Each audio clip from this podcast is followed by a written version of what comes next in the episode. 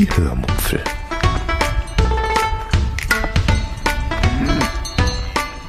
Aus dem Tagebuch einer Allgäuerin.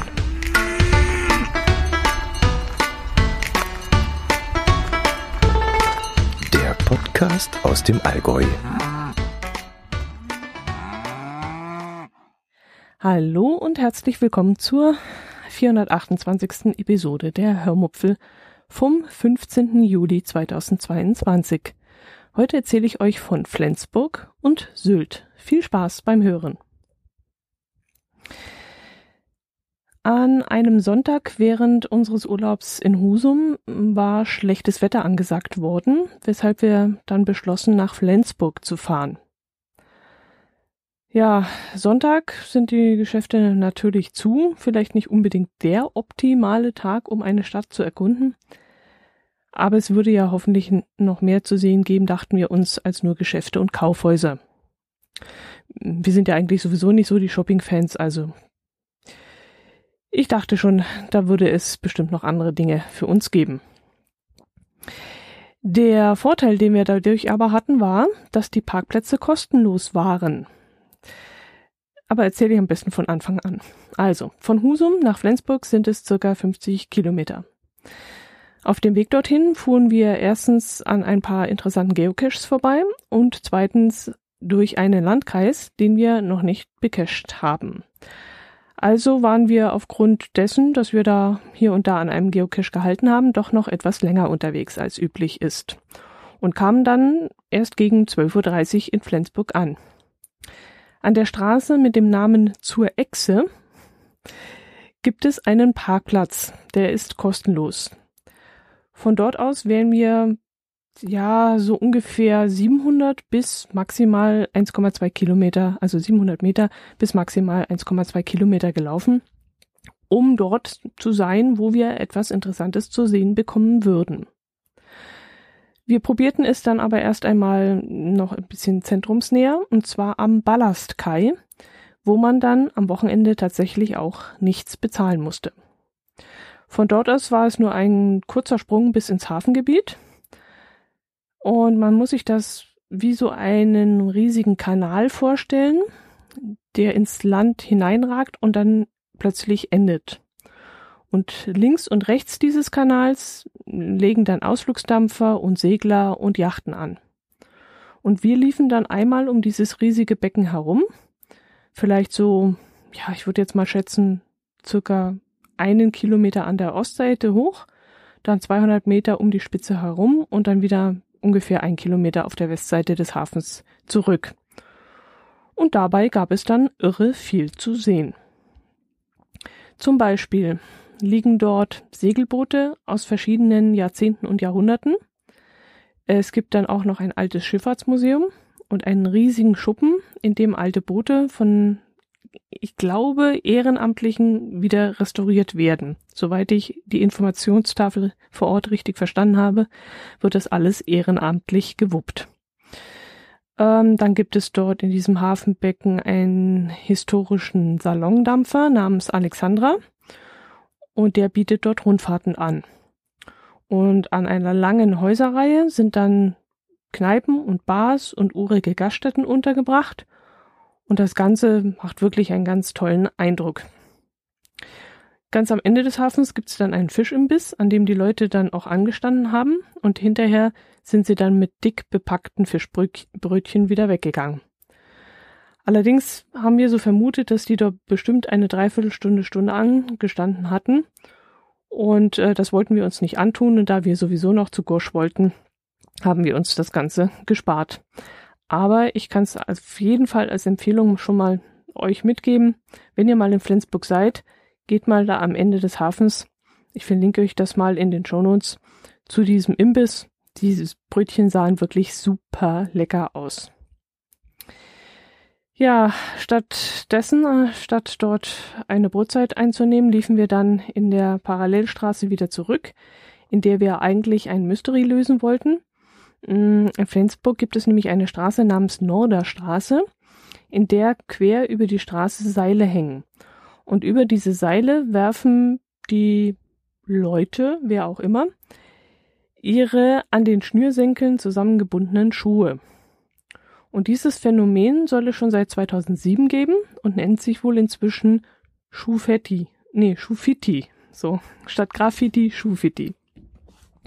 Es gibt dann verschiedene Legenden, wie es zu diesem Selz zu dieser seltsamen Tradition gekommen ist, aber genaues weiß man trotzdem nicht. Ja, und an einem dieser Seile soll für den Mystery ein bestimmtes Paar Schuhe hingehängt worden sein, auf deren Sohle vermutlich, so gehen wir davon aus, die Finalkoordinaten von der Dose stehen sollen.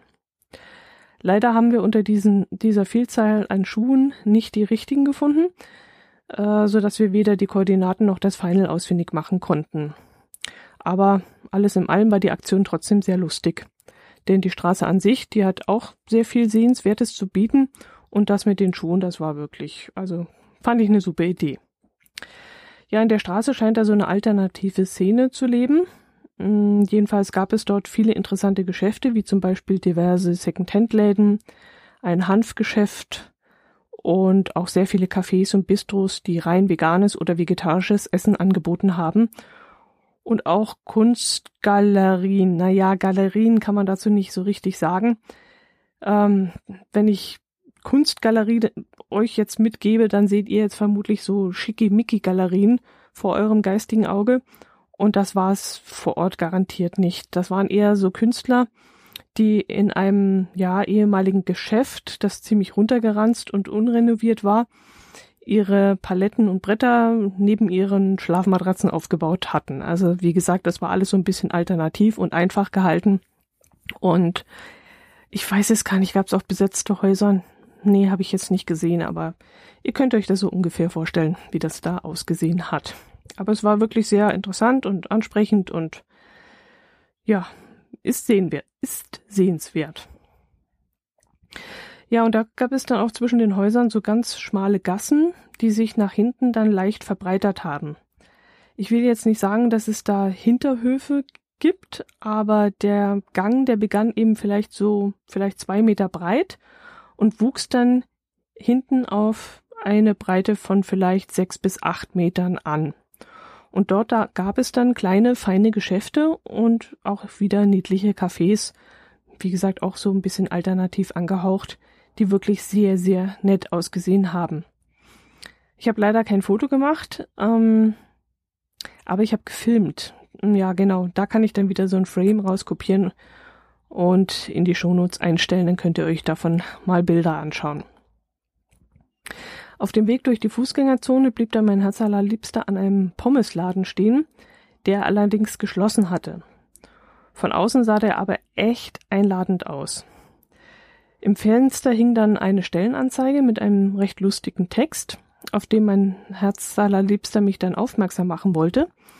Und als ich den Text gerade so lesen wollte, sprach uns so ein kleines, kleines Männle an, mit, ja, mit brettles breitem norddeutschen Dialekt und erzählte uns, dass der Pommesladen schon wieder zugemacht hätte. Ganz zugemacht, also nicht nur an diesem Sonntag, sondern komplett. Dieser Laden hätte wohl nicht durchhalten können, weil nebenan ein guter Italiener wäre, in dem übrigens auch seine Tochter arbeiten würde. Und der Pommesladen hätte dem Italiener das Wasser abgraben wollen und wäre dabei aber selbst draufgegangen, meinte er. Ja, wir sind dann weiter marschiert und haben uns in einem Donut, Donut, Donut? Nennt man die Donut oder sind es Donuts? Ich glaube Donuts in einem Donutgeschäft eine Packung Donuts mitgenommen. Mm, mein Herz allerliebster hatte sowas bis dato noch nie gegessen und wollte das einfach mal ausprobieren. Mir sind die Dinger eher zu fettig. Ähm, ich mag die nicht so gerne. Ich habe die damals in Amerika kennengelernt und ähm, muss sagen, sind nicht so meins. Aber ich nahm dann trotzdem einen mit, weil es mich dann doch angemacht hat und vielleicht hat sich ja der Geschmack im Laufe der Jahre geändert, seitdem ich das selbst zum ersten Mal probiert hatte. Meiner sollte dann mit Nutella gefüllt sein, mit dunkler Schokolade übergossen und mit KitKat sowie Schokoraspeln verziert sein. War er dann schlussendlich nicht ganz, aber er war trotzdem in Ordnung. Wie gesagt, Donutteig, das muss man mögen oder man mag's nicht. Er ist halt ziemlich gehaltvoll.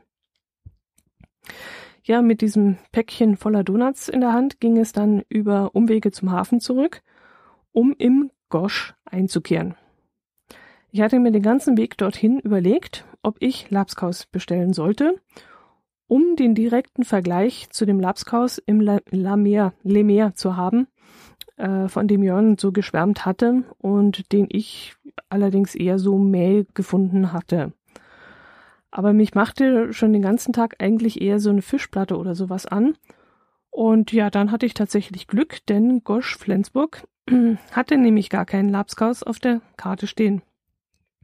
Und so musste ich leider den Edelfischteller nehmen, der mit drei großen Scheiben gegrillten Fisch, mit reichlich Krabben, das waren sogar irgendwelche Edelkrabben, soweit ich mich erinnern kann. Ich weiß nicht mehr welche Art, aber die waren wirklich sehr, sehr lecker.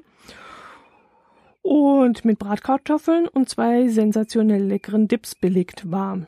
Mm, dazu habe ich dann mir einen Riesling bestellt und im Strandkorb saßen wir dann auf den Hafen blickend und das war so herrlich. Also, was will man mehr als sowas genießen zu können? Und uns gefiel es dann so gut da, dass mein Herz allerliebster dann meinte, er könne jetzt glatt die Augen zumachen und dort sitzen bleiben. Das sei so schön in diesem Strandkorb. Ja, und da meinte ich dann, wir können uns ja noch etwas zu trinken bestellen oder er könnte sich einen Nachtisch holen. Und das hat er dann tatsächlich auch gemacht. Bei Gosch gibt es nämlich auch noch recht leckeren ähm, warmen Milchreis und davon hat er sich dann noch eine recht große Portion geholt. Ja, es war also wieder ein sehr gehaltvoller Tag dort in Flensburg. Am nächsten Tag sind wir mit dem 9-Euro-Ticket nach Sylt gefahren. Ja, wir sind zwei von denen, die mit dem 9-Euro-Ticket nach Sylt gefahren sind. Keine Ahnung, ob uns der Tourismusdirektor haben wollte. Wir sind trotzdem hin.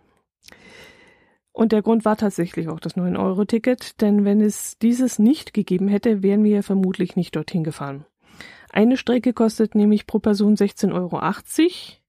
Ach nee, das ist jetzt falsch. Wir hätten ja dann das Schleswig-Holstein-Ticket genommen und das hätte 32 Euro für zwei Personen gekostet. Genau, ja. Aber auch egal, denn wir hätten, wir wären für dieses Geld auch gar nicht dorthin gefahren. Schlichtweg auch aus dem Grund, weil wir gar nicht erst auf die Idee gekommen wären zu fahren. So aber dachte ich den Abend davor, hm, wir haben das 9-Euro-Ticket bereits im Geldbeutel. Was kann man denn damit noch so anstellen? Wie weit ist es eigentlich bis nach Sylt? Und wie fährt ein Zug dahin? Und wie lange sind wir unterwegs? Und wie einfach ist das eigentlich? Und dann habe ich da mal ein bisschen nachrecherchiert und dann sah ich, dass wir nur in Husum einsteigen mussten und ohne Umsteigen in einer Stunde auf Sylt sein würden. Tja. Und das haben wir dann gemacht. Wir fuhren dann am nächsten Morgen mit dem Auto zu dem kostenlosen Parkplatz in Husum, liefen von dort die 1000 Meter zum Bahnhof und fuhren in einer Stunde nach Westerland. Und davon kann ich jetzt euch auch noch eine Kleinigkeit erzählen, was uns ein bisschen zum Lachen gebracht hat. Als wir in Husum auf dem Bahnsteig gestanden haben, kam eine Schulklasse mit so circa 15 bis 18 halbhohen Kindern. Ich kann schlecht schätzen, aber vielleicht waren die so neun oder so, würde ich jetzt mal denken, neun, zehn rum. Und die waren in Begleitung von drei Lehrerinnen. Und der Mann von der Bahnhofsmission hatte ihnen wohl geraten, etwas weiter hinten einzusteigen, weil da die Chancen höher wären, dass sie alle gemeinsam in einem Wagen sitzen konnten. Und das sollte dann wohl genau dort sein, wo wir auch einsteigen wollten. Also spazierten wir dann den Bahnsteig noch ein wenig weiter und stiegen dann auch weiter hinten in den Zug ein. Und dort setzten wir uns dann in einen Waggon und freuten uns riesig, dass wir da relativ ungestört waren und äh, wir freuten dann uns auch auf eine ruhige und entspannte Zugfahrt. Als die Tür hinter uns aufging und diese, wie gesagt, circa 20-köpfige Rasselbande in unser Abteil stürmte.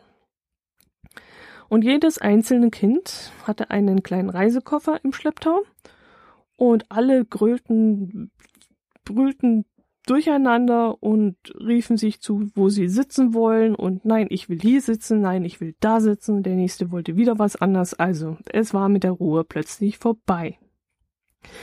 Allerdings während der Fahrt war es dann auch recht unterhaltsam, muss ich sagen. Also der Rasselbande da so ein bisschen zuzusehen. Eine von den Mädels, die mampfte bereits ihre Apfelschnitten aus der Brotzeitdose, bevor der Zug überhaupt losgefahren war. Und dann aß sie noch ein Brot und eine Tüte mit Gemüsechips und ein belegtes Brötchen hinterher und einen Schokoriegel. Und dann habe ich irgendwann aufgehört zuzusehen, sonst wäre ich nämlich statt ihrer geplatzt. Allein vom Zuschauen bin ich schon Stück für Stück dicker geworden. Ah ja, und das war auch noch das Fiese, das Kind war gärtenschlank. Kein Gramm zu viel. Ach, ich wäre auch gerne noch in der Wachstumsphase. Als wir dann in Westerland ankamen und ausgestiegen sind, passierte dann das, warum ich euch die Geschichte überhaupt erzähle. Wir hatten ja nur diese eine Schulklasse gesehen, die mit uns in Husum eingestiegen war. Als wir den Zug aber verließen, spuckte dieser, also ich würde sagen, 15 bis 20 solcher Schulklassen aus. Ich konnte echt meinen Augen nicht glauben. Wo kamen diese Kinder alle plötzlich so her? Und vor allem, wo wollten die alle hin? Ein älterer Mann, der mitten in der Rasselbande gesessen hatte bei uns im Waggon, der hatte gefragt, wo sie denn hinwollen. Und eines der Kinder hatte geantwortet, dass sie ins Landschulheim wollen. Und da hat der Mann dann gelacht und meinte, in welches denn? Auf Sylt gibt es nämlich einige. Ja, das muss dann wohl so stimmen, denn als wir abends dann, also wie gesagt, der Zug leerte sich und das waren alle Schüler und als wir dann abends in den Zug wieder zurück einstiegen, spuckte dieser zuvor auch noch einmal so, ich würde sagen 100 bis 120 etwas ältere mittlerweile Schüler mit größeren Koffern aus. Das fand ich dann auch noch ganz witzig, weil das waren dann ja so halbstarke, ich würde jetzt mal sagen so 14, 15-Jährige und die hatten nicht nur so einen kleinen Reisekoffer dabei, sondern schon die größeren Stücke. Ja, von all dem bekamen wir aber bei unserer Ankunft auf der Insel dann äh, selbst nicht mehr viel mit. Das verlief sich relativ schnell.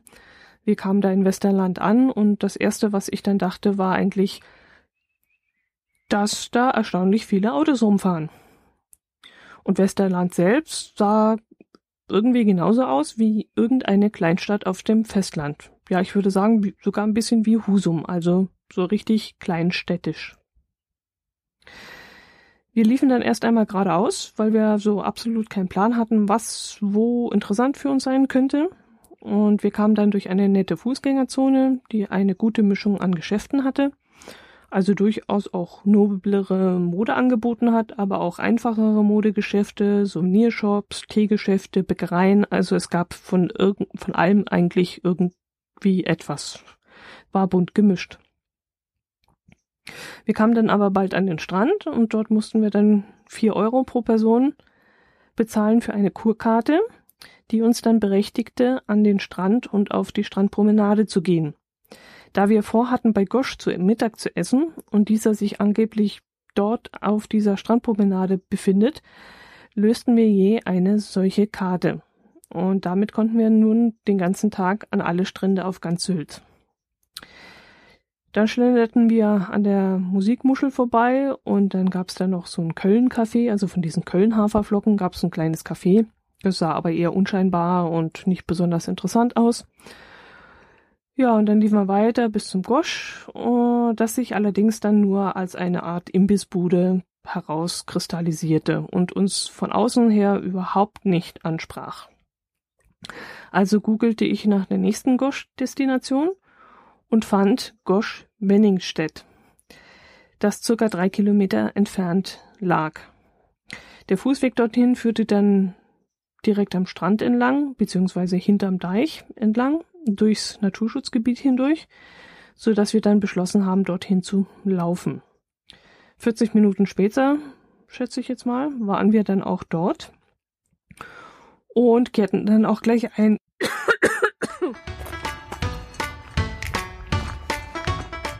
Jetzt habe ich mich gerade an meiner eigenen Spucke verschluckt. Äh, wo war ich stehen geblieben? Achso, ja, wir kehrten dann im Gosch ein und wir bestellten uns dann beide je einmal Labskaus. Ich, um dann den direkten Vergleich zum Labskaus in Husum zu haben und mein Herz allerliebster, weil ihn das leckere Labskaus vom Gosch einfach angemacht hat. Ja, und was soll ich sagen? und schmeckte es tausendfach besser als das Zeug in Husum. Klar, wir bezahlten auf Sylt auch diesen berühmten Sylt-Aufschlag, aber im Labskaus war dann wenigstens richtiges Fleisch enthalten. Und von diesem, von diesem Fleisch hat man dann auch im Mund diese Fasern gespürt und geschmacklich war es auch um Welten besser. Also nicht so ein fader Kartoffelbrei, wie wir drei Tage zuvor im Le Mer gegessen hatten. Und es lagen auch zwei leckere Fische auf dem Teller und nicht nur einer. Und zusätzlich gab es dann noch einen riesigen Haufen Salat dazu. Also alles in allem war es wirklich jeden Cent wert. Und die komische Ananas habe ich auch nicht vermisst. Ja, weil es, sich, weil es sich mein Herz allerliebster nicht verkneifen konnte, bestellte er sich dann noch einen Kaiserschmarrn. Der war allerdings ein bisschen seltsam. Ein bisschen sehr seltsam. Aber geschmacklich durchaus lecker. Aber die Konsistenz, das war irgendwie so, als wenn da, ja, ich weiß auch nicht, Grieß mit in den Teig verarbeitet worden wäre. Ich weiß es nicht. Also der war so ein bisschen krisselig, war komisch. Aber geschmacklich, wie gesagt.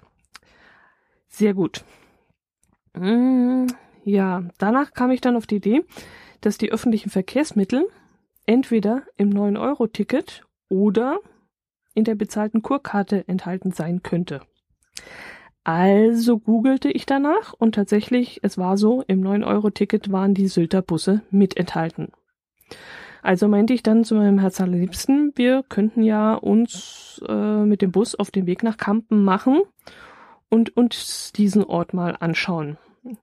Von dem wird ja immer so viel erzählt, wenn von Sylt berichtet wird. Also suchten wir dann die nächste Bushaltestelle und fuhren nach Kampen Mitte. Wir dröppelten dann erstmal so ein bisschen durch den Bereich, den uns Google als gerade mehr los als üblich angezeigt hat und waren dann doch sehr irritiert, weil es so gar nicht unseren Vorstellungen entsprach. Und wir hatten jetzt irgendwie gedacht, dass es da so eine Art lange Flaniermeile gibt mit einem Gucci-Laden nach dem anderen und so. Und ja, irgendwie fanden wir das dort nicht vor. Das war irgendwie ein ganz stinknormaler Dorfkern in einem ganz kleinen Dörfchen, an dem hier und da mal ja durchaus ein etwas edlerer, aber von außen trotzdem sehr unscheinbarer Laden zu finden war.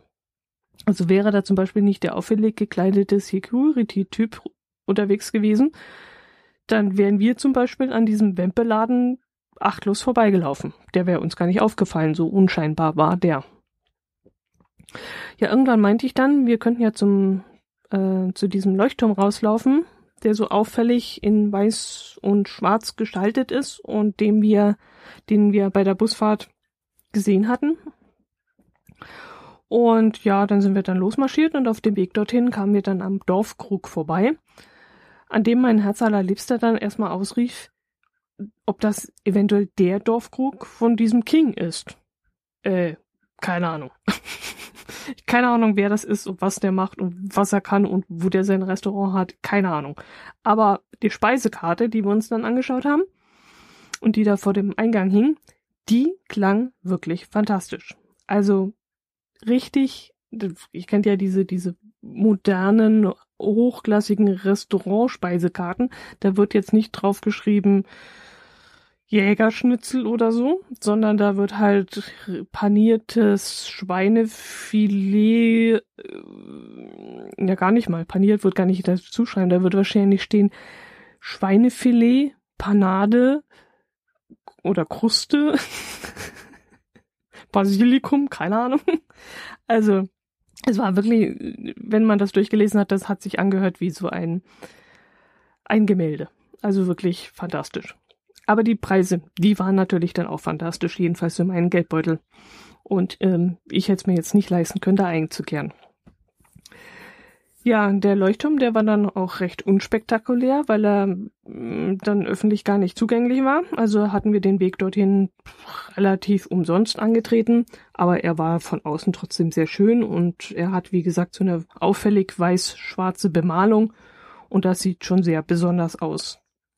Dieser Leuchtturm wurde im Jahr 1853 äh, in Auftrag gegeben, als Sylt noch zu Dänemark gehört hat. Und damals dienten Leuchttürme ja den Schiffen zur Orientierung. Und der Leuchtturm, äh, Leuchtapparat mit dieser Petroleumspeisung, der war damals eine absolute Neuheit. die dann sogar auf der Technikausstellung in Paris gezeigt wurde. Also das war zur damaligen Zeit etwas sehr Besonderes. Als wir da dann alles gesehen hatten an diesem Leuchtturm, meinte ich, wir könnten jetzt mal die Kurhausstraße hochlaufen, äh, denn wo ein Kurhaus ist, da muss ja auch noch mehr sein.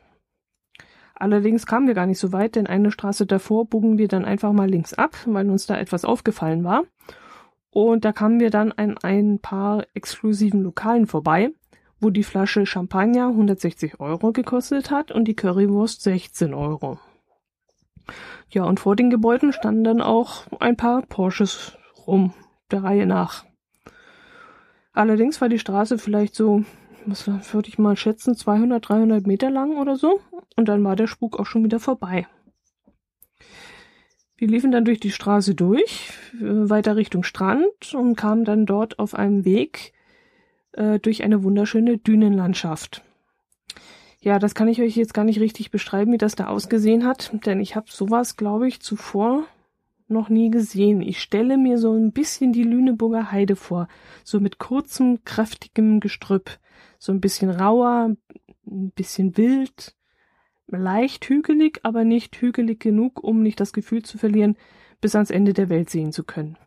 Also ja, eine weite, wunderschöne, raue Landschaft. Am Strand angekommen, konnten wir dann unsere Kurkarte noch einmal zum Einsatz kommen lassen, weil dort jemand an einem Häuschen gestanden hat, der die Karten kontrollierte. Wir setzten uns dann eine Weile oberhalb des Strandes auf eine Bank und ließen uns dann den scharfen Wind um die Nase wehen und genossen auch die warmen Sonnenstrahlen. Da in der Nähe am Kampener Findling vom Roten Cliff noch ein äh, Multicache lag, haben wir den dann noch schnell gelöst. Das war eigentlich nur eine Station und Final. Und dann liefen wir dann auch gleich im Anschluss zum Final und auf dem Weg dorthin kamen wir dann noch am Leuchtturm Quermarkenfeuer Rotes Cliff vorbei. Und die, das ist so ein bisschen kleinerer. Ja, kann man das überhaupt als Leuchtturm bezeichnen? Ja klar, er leuchtet. Aber das ist so ein, kein richtiger Turm, würde ich jetzt mal sagen. Er hat schon Turmform, aber er sieht so ein bisschen aus wie so ein, so ein kleiner Poller, der da aus dieser karstigen Landschaft so herausragt und also nichts Auffälliges, aber doch irgendwie amüsant. Irgendwie doch niedlich. Ja, schade, dass ich euch diese seltsame Landschaft nicht genauer beschreiben kann. Da fehlen mir ein wenig die Adjektive. Also, das war, wie kann ich denn das beschreiben? Das war, als würdest du mit geschlossenen Augen durch deine Hand ein Klettband durchziehen. Ihr kennt doch diese Klettbänder, die man kaufen kann, wo man eine Seite an einer Seite einen Plastikstreifen abzieht und irgendwo hinklebt und das ist so blöd, dieser Vergleich, aber wisst ihr was, schaut euch die Bilder auf meinem Blog an und dann seht ihr, wie es da aussieht. Aber das war so irgendwie faszinierend, irgendwie so rau. Also cool. Hat mir gefallen. Ja, wir steuerten dann, äh, nachdem wir das Final von dem Cache gefunden hatten, die nächste Bushaltestelle an und fuhren dann zum Bahnhof äh, zurück. Das heißt, nicht ganz. Ich stieg eine Haltestelle früher aus, weil mein Herz allerliebster noch vom Bahnhof aus einen Cash machen wollte. Äh, und ich äh, lieber stattdessen in der Fußgängerzone bummeln gehen wollte. Mhm, allzu lange hatten wir die, hatten die Geschäfte allerdings nicht mehr auf und so wurde der Bummel dann auch unfreiwillig ein wenig abgekürzt. Ich war dann noch in einen Teeladen gegangen. Ach ja, von dem könnte ich euch auch noch erzählen. Das war auch noch, das war, also das war auch noch der Hammer. Ich kam in den Laden, natürlich als einzige mit Maske, und wurde sofort angesprochen. Man drückte mir einen kleinen, schnapsglasgroßen Plastikbecher in die Hand und brüllte mich an. Esparate, Maracuja Ananas. Äh, okay. Ah, sehr nett, danke. Und kaum, dass ich das realisiert hatte und dieses Becherchen in der Hand hielt, brüllte mich ein junger Mann von der Seite an. Nehmen Sie bitte einen Korb und rammte mir diesen geflochtenen Korb in den Bauch, so dass ich dann reflexartig danach gegriffen habe und gleichzeitig versucht habe, diesen Plastikbecher so zu halten, dass ich nichts verschüttete. Und dann zog ich für einen Moment die Maske so vom Gesicht. Ist ja auch ein bisschen blöd. Man trägt Maske und dann soll man da irgendwas probieren. Also auch komisch. Naja, ich habe dann die Maske für einen Moment runtergezogen und trank dann diesen Mini-Schluck essbarer Tee Maracuja Ananas. Ohne allerdings die Fruchtstückchen zu kauen und runterzuschlucken. Ich war in dem Moment so überrannt worden, dass ich erst einmal gar nicht kapiert habe, was ich da gerade im Mund hatte. Und nach und nach bekam ich dann aber mit, dass das halt getrocknete Maracuja und Ananasstückchen sind, die man dann natürlich nach dem Aufguss von dem Tee auch essen kann. Ist ja im Grunde keine ganz neuartige Erfindung, aber die haben das halt eben so angepriesen, dass ich im ersten Moment irritiert war. Ja, ich wollte dann eigentlich gemütlich durch den Laden schlendern und mich ein bisschen umschauen, als mich wieder einer von der Seite anquatschte ob ich eine bestimmte Geschmacksrichtung hätte oder ein Geschenk suchen würde. Und ich habe dann schon leicht genervt nur erwidert, dass ich einfach nur schauen möchte und ähm, nichts Bestimmtes suche und mich schon melden würde. Und da hat sich dann die junge Frau enttäuscht abgedreht. Das hat ihr jetzt gar nicht gefallen, dass sie mich da nicht zuquatschen konnte. Ich war dann bereits an diesem Punkt, also in diesem Moment an dem Punkt angelangt, den Laden wieder verlassen zu wollen. Ich fühlte mich einfach in diesem Moment tierisch bedrängt und wurde dadurch eigentlich sehr gestresst. Aber dann war ich doch so neugierig, weil der Laden wirklich einen sehr netten Eindruck gemacht hat, dass ich mich dann doch Stück für Stück weiter in den Laden vorgearbeitet habe. Die Auswahl da war wirklich riesig und die Preise waren echt in Ordnung. Also hätte ich für Sylter Verhältnisse gar nicht gedacht. Naja, die Teesaison liegt ja bei mir gerade hinter mir. Ich trinke eigentlich immer nur in den kühleren Jahreszeiten Tee. Aber so ein essbarer Tee, den hätte man ja durchaus auch, ja, kalt trinken können. Aufgießen, abkühlen lassen, Kühlschrank stellen, mit Eis aufschütten, wieso nicht? Ist ja bestimmt auch sehr lecker. Aber dann passierten mehrere Dinge, die mich dann doch dazu brachten, irgendwann den Laden fluchtartig zu verlassen.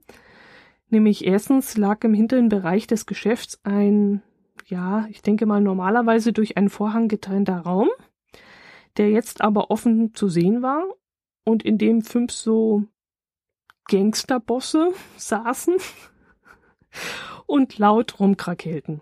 Also das Bild, das war echt wie aus so einem Film von Quentin Tarantino. Da saßen wirklich so fünf schwarzhaarige Typen, nach hinten gegelte Haare, breitbeinig, in den Stühlen, lummernd, lümmelnd und ja, was machten die da eigentlich? So richtig so oberlässig, lautstark und einer hat dann auch noch so lautstark telefoniert oder hat der telefoniert oder hat er den Rest dieser Bande vollproletet? Ich weiß es nicht. Ich habe dann gar nicht mehr hingeschaut. Ich habe mich dann umgedreht und gedacht, nee, äh, möchte ich jetzt nicht sehen und möchte ich auch nicht mitkriegen, was da los ist. Also ein sehr seltsamer Anblick war das. Ich habe mich dann wieder in den vorderen Bereich begeben und da hörte ich dann ein Gespräch zweier Angestellter durch Zufall. Ähm, eine junge Frau wollte wohl von A nach B fahren und fragte dann ihren Kollegen, was sie dafür bezahlen müsse. Und der junge Mann meinte dann neun Euro. Und sie konnte sich das gar nicht, also sie konnte das gar nicht glauben und widersprach ihm dann und meinte dann halt, das kann nur gar nicht sein, weil sie für die Strecke, Strecke von C nach D immer 18,60 Euro bezahlen würde. Und das sei ja ziemlich genauso weit. Und der junge Mann meinte dann, dass es ja jetzt drei Monate lang das 9-Euro-Ticket geben würde und damit können sie ja den ganzen Monat für nur 9 Euro durchs Land fahren. Und jetzt kommt's. Achtung. Da antwortete die junge Frau nach einer kurzen Gedenkminute. Achtung. Ich will doch nicht den ganzen Monat fahren sondern nur einmal dorthin. Der junge Kollege, der wusste gar nicht, wie er es ihr erklären soll. Er hat mehrmals Anlauf genommen und versucht zu erklären, dass es doch wurscht ist, ob sie einmal fährt oder 30 Mal oder 90 Mal. Sie muss trotzdem immer nur 9 Euro bezahlen und ähm, ja, das war wohl zu viel für die junge Dame. naja, ja, jedenfalls bei solchen Dialogen, da kann man sich einfach nicht mehr konzentrieren, denke ich. Also meine Gedanken schweiften jedenfalls ständig ab und jedenfalls griff ich dann irgendwann zu einem Räubusch-Tee mit ähm, Creme Brûlée Aroma und wollte mir dann eigentlich noch äh, einen von diesen essbaren Früchtetees raussuchen. Da gab es verschiedene Varianten, nicht nur diese Ananas, sondern auch noch andere. Als dann eine junge Frau von jemandem anderem äh, den Auftrag bekam, sich an den Eingang des Ladens aufzustellen und jedem Kunden, der reinkam, zu sagen, dass der Laden in drei Minuten schließt. Und das hat sie dann auch gemacht. Und das auch in einem sehr seltsamen Ton. Also sie hat dann immer gesagt, dass sie ja, dass sie nur noch drei Minuten geöffnet hätten und man könne ja trotzdem noch reinkommen, aber man solle sich beeilen und am besten gleich zur Kasse gehen, die schließt nämlich in drei Minuten. Also das war, es war, ich weiß auch nicht, aber das war, ich fand's lustig, dieses Erlebnis. Ja, und mit diesem Erlebnis schließe ich dann auch die heutige Episode, denn das Chaos am Bahnhof mit verspäteten Zügen und falschen Abfahrtsgleisen und vermüllten Waggons, das erspare ich euch jetzt. Mm, ich habe ja sowieso schon zu viel gelästert. Und beim nächsten Mal erzähle ich euch dann von einem Großeinkauf in einem Deko-Geschäft mh, einem Bummel durch St. Peter-Ording und was das mit der Existenz dieses Podcasts zu tun hat. Und ich erzähle euch von einem Treffen mit meinem Podcast-Kollegen Jörn und seiner Frau. Gut, das soll's gewesen sein. Ich wünsche euch ein schönes Wochenende, eine schöne Woche. Genießt den Sommer, meldet euch bei mir. Ich freue mich immer über Kommentare, das wisst ihr. Und macht es gut. Servus.